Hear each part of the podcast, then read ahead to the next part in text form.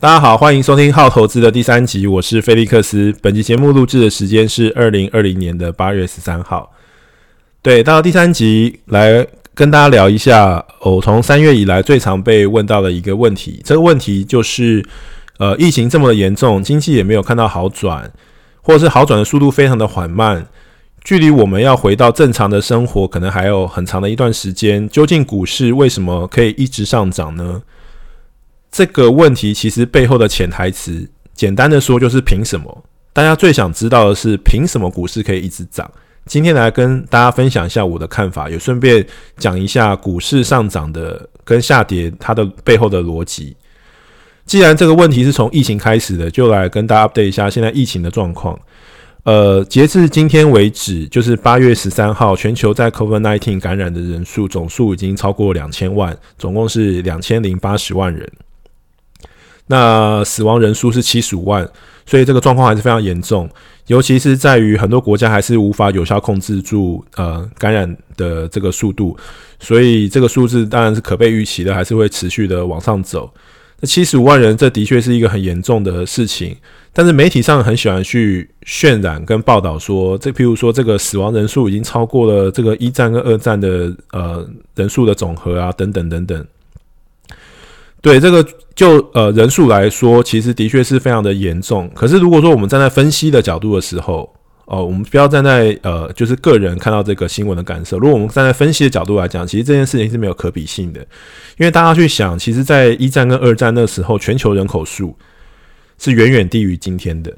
所以这样子的比较，其实在比例原则上面，其实它不是那么具有可比性。但是媒体当然是呃，那是一种写法，那这种写法是可以。呃，博得眼球，但是我们在做分析跟观察的时候，尽量还是不要看绝对的数字，应该用比例来看。我觉得这是一个比较合理的呃一个训练。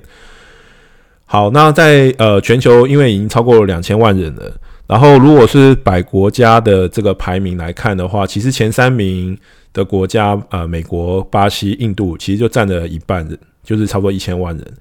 所以这个状况还是非常的严重。虽然疫情非常的严重，但是股市的话完全就不是那么一回事。股市就是一路狂奔。如果只看疫情的话，会觉得在疫苗出来之前好像是没有明天，因为你根本不知道这个事情什么时候才会到头。但是如果只看股市的话，会感觉到股市的投资人是只有明天，就是他完全没有人在乎今天发生了什么事情，他们眼中只有明天跟后天。如果要想要理解这两者之间的关系，我们可以先去回顾历史。我们在遇到问题的状况，永远第一件事情可以做的就是去回顾历史上发生的事情。当然，历史本身有它的时空背景，每一次发生的事情也不会是完全复制在今天。但是，我们从历史中总是可以得到很多的启发跟借鉴。Google 上搜寻“一九一八”会得到更多的资料。在一九一八年的时候，也是有发生非常严重的流感大流行，又被称之为西班牙流感。那被称之为西班牙流感的这个故事，也是背后有一段意义的。在一九一八年的一月，一直到一九二零年十二月，总共三年的期间，呃，爆发了非常不寻常而且致命的流感大流行。那在那个时候，因为一九一八年其实是一次世界大战的末期，所以在呃。两者之间的时间是有所重叠的。那一次世界大战主要参战国包括德国、英国、法国跟美国，为了怕影响士气，所以他非常严格控控管媒体的报道有关于疫情的状态。那在那个时候，其实西班牙的角色是一个中立国，所以西班牙的媒体报道更自由，更能够忠实呈现疫情的严重性。所以那时候，普遍的一般的人认为西班牙的疫情是最严重的。也就是为什么后来被大家称之为呃西班牙流感，但是西班牙其实呃不见得是这个呃疫情的源头，那很多那个时候的呃病毒的资料其实也不可考，所以可以说西班牙相当的无辜啊，有一种躺着中枪的感觉。那在这个疫情历时三年，总共造成了五亿人感染，甚至到五千万人的死亡，那这个是一个什么概念呢？呃，那个时候其实即使我。在 Google 上或者是网络上去搜寻，其实也很难找到确切的世界总人口的数字。但是以各个报道综合来看，约莫是世界人口的三分之一到四分之一。我觉得三分之一有点太多了，所以我们就保守一点用，用呃四分之一来看好了。那也就是说，那个时候世界人口大概二十亿人，然后就有二十五 percent 的人，就是五亿人哦，感染了这个流感，然后五千万人死亡，就相当于约莫于三个 percent 的死亡率。所以这个严重性呢，其实是呃，相当于今天的这个 COVID nineteen，甚至比 COVID nineteen 还要更严重，因为呃，感染的这个 base 更大，也许死亡率很接近，但是这个感染的 base 非常大。所以是呃人类史上最致命的大流行病之一。那那个时候的股市表现是怎么样呢？呃，我们可以看一下，在那个时候呢，我们的主要的呃比较基准是以那个时候的美国的道琼工业指数来做比较。那因为那个时候也没有其他的指数可以去做比较。虽然道琼工业指数因为它是价格加权而不是市值加权啊，这个中间的差异我们可以以后有更多时间再来做讨论。啊，但是呃，那因为那个时候也没有 S M P 五百，S M P 五百直到一九五七年才出现，所以那个时候唯一能够呃做比较的只有道琼的这个加权指数。那我们在那个时候看到道琼是从八月份开始一路跌，跌了十一个 percent，一直跌到了呃一九一八年的呃年底。那大家会觉得说，你这流感不是从一九一八年的这个一月开始，为什么你要从这个八月才开始做计算？因为其实历经了这个一九一七年的空头市场之后，其实一九一八年的呃股市其实相对于在上半年是相对于比较平稳的，而且西班牙流感，好，就是这个一九一八年的流感，其实它有分三个 wave，就是三个三波，第一波其实出现的时候是在一九一八年的春天。那因为一开始的时候，大家都认为只是一个感冒，而不是一个致命的流感，所以一直到呃四月的时候，才开始有媒体跟报道上面出现了这一个呃流感的这个相关的报道。在四月之前可能有，但是大家都只是认为那只是一个普通的感冒。那因为考虑到那个时候资讯传播的速率跟这个呃人们认知到这个。疫情严重的呃结果，一直到了一九一八年，其实呃在接近入下半年的时候，才开始出现一个比较大的呃，就是呃那时候的经济的衰退。那从一九一八年的八月开始，呃，股市从高峰一直跌跌到了一九一八年的年底，总共跌了十一个 percent。那从一九一九年，就是隔一年的一月开始。股市开始一路狂奔，道琼从一二六五一直涨涨到了呃十月那个时候的呃一千七百点，所以道琼虽然是跌了十一个 percent，在疫情所有的人都认知到疫情的这个呃可怕之后，跌了十一个 percent，但在那个时候以那个跌下来的那个点为基础，道琼又涨了三十五 percent，也就是它又创了新高，而且它。就是一路狂奔，狂奔到呃一九一九年的十月份，所以这个证明了什么事情呢？就是说，呃，其实疫情本身跟股市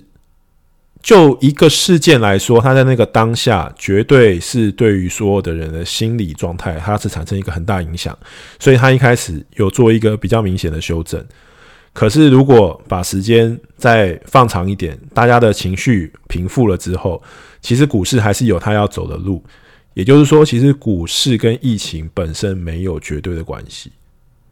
它就于一个新闻事件，它对于短期的股价它是有影响的，但是对于长期来讲，长期的股价影响它的因素并不是疫情。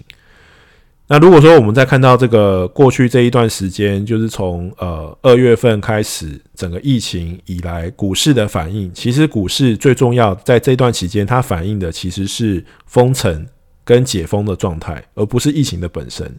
所以一旦的这个呃封城更的更严厉的时候，它股市就会受到一些影响，因为其实封城背后的意涵是大家对于经济复苏的预期会降低。经济活动的减少，这才是股市害怕的。股市并不害怕疫情的严重性，而是害怕呃封城之后会对于经济造成的影响。那究竟什么会影响到股价本身呢？我认为，因为媒体的报道，其实很多的人对于股价跟行情是有很大的一个迷思。呃，我们可以举几个例子。第一个例子是油价，大部分人都认为高油价对股市不利。但是我们可以去看一下，就是说零八年那个时候在股市高峰的时候，那时候的油价其实是一百四十五美元，啊，一桶是一百四十五美元。但那个时候股价是在呃高峰，到现在股价仍依旧是高峰，但是那个现在的股现在的油价其实是远远低于哈零八年的时候。那那个时候也有很多人说，这个石油呢总是会消耗完呐、啊，总是会开采完呐、啊，所以呃供给这一边无法增加，但需求一直维持，总有一天我们会用尽这个地球上的这个石油。但是实际上就是我们其实还是不断的呃开采到新的石油，最后这个石油，我认为在我们有生之年可能也不会用完。当然，未来也许会发生变化，我们不知道。但是在我可预见的未来，我觉得。有很多东西其实它只是一种迷失，也就是说，其实现在不管是零八年的高油价，或者现在低油价，其实看起来跟股市没有绝对的关系。然后也有很多的媒体会讲说：“哎呀，这个美国财务赤字对美股不利啦。”但实际上面，其实美国财务赤字的年度其实是远远大于就是财务盈余的年度，而实际上财务盈余的时候也不见得。对美股是正面的，大部分其实呃美股的多头都是在美股赤字的状态之下，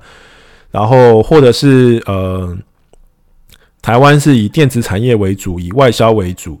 所以台币升值对电子股不利，所以相对于对台股不利。当然这个迷失现在已经慢慢没有了，因为现在大家可以看到这个台币跟这个呃台股的方向其实是比较处于正向的，即使电子业是有汇损的，但是在我从呃，进入研究员这个行业，我就一直听到这样子的说法，然后也有很多呃媒体上面的这个渲染，但实际上我们可以发现，其实有非常多你认为对于股市会产生影响因素，它最后并没有产生决定性的影响。我只能说，呃，股价其实短线的预测是。不太可能的事情，因为股价短线它充满了随机性，但是长线的股价它最终还是会跟基本面趋于一致。那究竟影响股价真正背后的原因是什么呢？呃，分享我的看法之前，先跟大家分享两个我自己很喜欢的论点。这两个论点也分别来自于我非常尊敬的呃一个投机者跟一个投资者。首先，第一个是呃。相信呃有在台湾的人都非常熟悉的 Andrei Kostolany，他是一个投机者的告白的作者，也是一个非常伟大的投机者。呃，他在这个书里面举的一个比喻非常的贴切跟传神，也非常常被大家引用，就是主人与狗的故事。也就是说，经济其实是主人，他有一个他自己的前进方向，那狗呢本身它就是行进路线，就是会跑来跑去，跑来跑去，但它最终还是会围着呃这个主人。走，所以他最后到达的这个位置也是会跟主人相同的。那我自己可以用另外一种方式来讲，就是说短期间其实股价是充满了随机性，所以没有人可以预测短期的股价。很多人说啊，我可以知道明天股价，这是不可能的事情。但是越长期越具有预测性，因为长期的股价会跟基本面的方向会趋之于一致。我觉得这个是他所想要表达的。另外一个他最有名的一句话就是，他认为行情是等于资金加上预期。那这个也我自己非常认同，因为其实就是呃，不见得是基本面本身，可能更重要的是你对于这事情的预期程度。那另外一个因素的话就是钱，这个资金其实越宽松，当你钱比钞票多。钱呃，钞票比股票来得多的时候，那自然股票就会上涨。那如果是钞票比股票来得少的时候，那股票自然就会呃下跌，因为钞票的这个价值提高。但是当钞票的价值降低的时候，其实股票就上涨。它其实是一个相对的一个一个概念。好，这是 Andrei Kostolany 的观点。第二个跟大家分享的是 Ken Fisher，Ken Fisher 是我非常喜欢的一个投资者，然后他的著作也非常推荐给大家去做阅读。我认为 Ken Fisher 在讨论到股价为什么上涨的时候，他是更加简化 Andrei Kostolany 的论点。他其实就是很简单的用经济学的角度去看，认为所有的价格最后都是取决于供给跟需求，也就是所谓的供需，供需决定的价格。只是因为媒体上为什么不喜欢这样去报道？是因为这样子很没有张力，很无聊，很少媒体会说今天的指数上涨多少多少点，然后呢，是因为呃买的人多，卖的人少，很少会这样讲，或者是因为呃它的呃需求远远大于了供给，所以今天的指数上涨，或今天的股价上涨，这样子讲起来很无趣，所以大部分的人都不愿意会这样去做报道。但实际上，所有东西去简化到最后呢，最后就只有供给跟需求，这是 Ken Fisher 的论点。甚至他有提到说，很多人对于股价有一些迷思，就是说，其实在经济萧条的初期的时候，其实股市反而是。呃，也是一路上涨的。那大家会觉得说，那最后股市不就是反映经济吗？对，但是这个关键点是在于最后，在这个行进的过程之中，在一开始经济萧条发生的时候，其实企业的利润跟红利会减少。那有很多人因为害怕失去工作，所以他们会更想要赚钱，或者是把他们的钱转移一部分到股市跟保险。所以就让造成了股市的上涨，但实际上这个时候其实经济萧条已经发生了，也就是说，其实很多的人只看现在这个时间点，或是只看只截取某一段时间点去分析两者关系的时候，他就会产生一个迷思，会觉得说，诶，这两个东西如果是互相关联的，为什么它在这个时间点并没有呈现一个呃很正面的正相关性或负相关性？好，那回到我自己对于这个呃价格的看法，我自己对于股市上涨的看法或股市下跌的看法，其实取决于三个层次。第一个层次就是大家最多人讨论的就是基本面，也就是说，在长期来看，其实呃股价最终还是会去反映呃基本面，所以这个论点是我所认同的。但是重点是它需要花多长的时间去反映基本面。好，但是。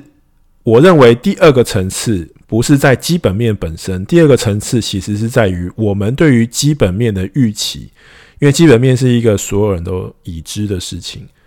所以我们可能更看重的是未来的基本面，或者是这个未来的这个预期。所以现在的基本面非常的差，但是股市可以一直涨，其实那个它在某种程度上面，它是取决于你对于这个基本面方向行进的变化。那更简单的讲就是预期，所以所有做这个呃基本研究分析或者是呃证券投资相关分析的这些研究员呢，他们其实除要主要的工作，除了做预测之外，更重要的是呃我们在每一次做财报也好，或者是呃公司在发表这个业绩展望的时候，我们所比较的基准就是所谓的市场共识。那这个市场共识其实是所所有的分析师对于预预期的一个总和。那基于这个总和，平均总和之下产生的超越预期或者是低于预期。所以你会看到很多的公司其实业绩很好，但股价并没有反应。那是因为它并没有超越预期，因为它的好是可被预期的好，那它的坏是可被预期的坏。所以，即使它的财报很烂，它的股价也不一定会下跌。所以，我认为这个反映股价的第二个层次，也是大部分分析师用的，就是呃预期。也就是说，你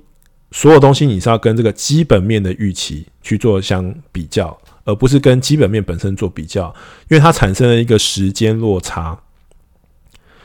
那在这个层次之上，我认为还有第三个，后来我发现的新的层次是。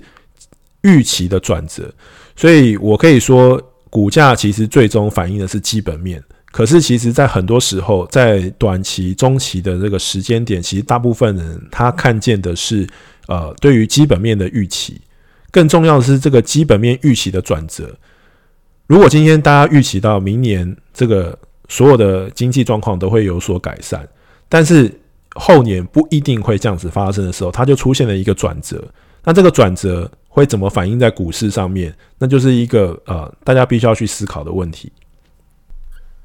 可以跟大家举几个例子哦。我过去其实有看过这个像记忆体跟面板的产业，像记忆体跟面板就是很典型的景气循环型的股票。那这景气循环型的股票呢，股票在上涨的时候是绝对是在这个产业最差的时候开始上涨，因为其实从景气循环的角度，从供需的角度来讲。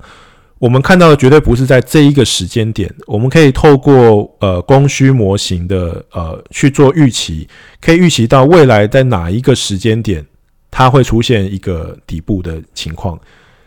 但我不可能等到真的底部发生的时候，或者是供需最呃状况最差的时候，这个情这个时间点去发生。如果我可以预期到未来的两季就是那个呃景气循环的最低点的时候，我在今天就会去买股票，我不会等到最差的那个时候去买股票。所以从一般不知道这样子的逻辑的人，他会看到说这个呃。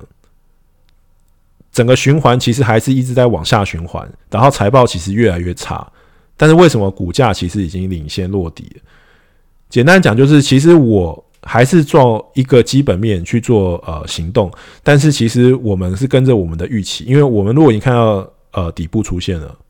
所有人就会行动，他不会等到底部的那一天，因为到底部的那一天，所有人都要行动，每一个人都想要买在最低点，等到底部的那一天，所有人都会行动，就不会有。你可以买到的价位，那所有的人一定是在我可以看见的时候，我不用等到经历的那一个最差的情况之下，我就会开始买卖股票。同样的，在景气循环的高峰的时候，我如果已经看到景气循环的高峰，而且这个高峰已经不能再超越了，也就是说，呃，这个获利其实已经达到极致了，价格也达到极致，它已经无法再上涨，没有更多的上涨空间了。我不会等到。财报发布的那一天才去买卖股票，好，所以这也就是解释为什么很多人会看到说，哎，财报很好，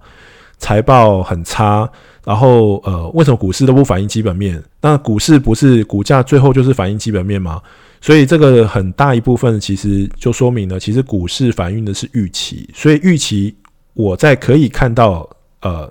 头部或者是底部的状况之下，我就会做出行动。也就是说，在这个预期的时候，它是有一个时间的成分在里面。如果你去看这个 pattern，就是它这个呃行为模式，它最后可能还是一个同向的呃反应的方式，可是它会有一个时间落差。这个时间落差就是在于呃预期，因为我预期可以看到某件事情之后，我今天就做出了行动。但是这个时间落差呢，每一个产业都不太一样，不见得呃都会一致。呃，所以那个时候，其实，在做景气循环股的时候，有很多人说，其实应该要买在本益比高的时候，卖在本益比低的时候。当然，很多人就会觉得很奇怪了，因为本益比高不是感觉上股价评价比较高吗？然后风险比较大吗？其实，本益比的高低跟股价的风险并没有绝对关系。好，这个迷思我们可以稍后再讲本益比的时候，我们再来谈。而实际上，它的逻辑其实非常的简单，就是说，呃，因为我已经看到这个，呃。景气循环的底部，所以我去做出了行动。在这个时候，其实亏损并没有很明显的改善，或者是获利没有很明显的增长，因为毕竟是在一个产业的谷底嘛。所以你这时候的呃本益比肯定是非常的高，高得非常的离谱。但是因为后经历过这个底部之后，这个股景气循环的力量会造成这些公司的获利急速提升。那这个时候，其实获利提升的速度会远远超过股价上涨的速度。那这样会造成，其实本一比本来会是从高的状态，会迅速变成比较低的状态，因为获利增长的速度远远超过股票上涨的速度。那在这个时候到低到这个最极致的时候，其实也就是要反转的时候，因为它代表是当你的这个股票呃股价上涨的这个速度也开始拉上来的时候呢，获利的增长速度有可能就跟不上股价。然后这时候，如果在遇到这个景气反转的时候呢，这个本益比又会从非常低拉到非常的大。那因为景气循环，只要是你不再继续增长了，你往下走，它就是一个向下循环，它其实最后就是会很非常急速、非常陡斜率的啊往下，因为它是一个一个循环的力量，就会把它往下基本面往下带。那这时候股价可能还是在很高的位置。那最后，这个股价最后还是得去反映这个景气循环的的状态，所以最后股价开产生呃比较大幅度的修正，所以这是一个基本逻辑啊。好啊，所以简单的说，其实呃，今天跟大家分享的就是说，对股价长线，它的确是反映基本面，那短期的股价充满了随机性。可是我觉得你不会知道它反映基本面哪一天才会发生。因为可能更重要的是它何时才会发生，呃，但是就呃中短期来看，其实它的呃基本面可以分为两个层次。第一个层次是预期，呃，股市永远是在反映未来，所以我们要活在未来，而不是活在现在。活在现在，一切事情都完全都不符合逻辑。但是如果你活在未来，你就可以明白股市的逻辑是什么。那更重要的是预期的转折，这个预期的转折呢，它可能会呃决定了这个呃股市的这个这个行进的方向。所以我觉得把握住三个原则，就可以更好的去解释呃股价跟基本面之间的这个。时间落差跟关系，当然怎么去解释，这是一门艺术啊。因为每一个人对于呃市场预期、市场预期的转折点都不一样，所以这也是做主动投资的呃困难啊、但是就是先跟大家分享的，就是说，其实很多时候我们看到的呃眼前所看到的事物跟股价，它有一个非常大的背离，而实际上不管是油价也好，汇率也好，或者是呃很多不。一次性的事件，它其实对于股价的影响是非常的小。股价其实最后跟着还是信用循环、景气循环，就是所谓的这个基本面的这个大的循环力量在走。然后在短期的时候呢，它是跟着市场上全部的人的预期跟预期的转折在走。那这个就是今天要跟大家分享的内容，也就是我对于股价究竟影响它。上涨跟下跌的因素是什么？跟大家所做的分享。如果你喜欢今天的内容，麻烦帮我订阅、分享，给我好评啊！谢谢大家收听，我们下次见，拜拜。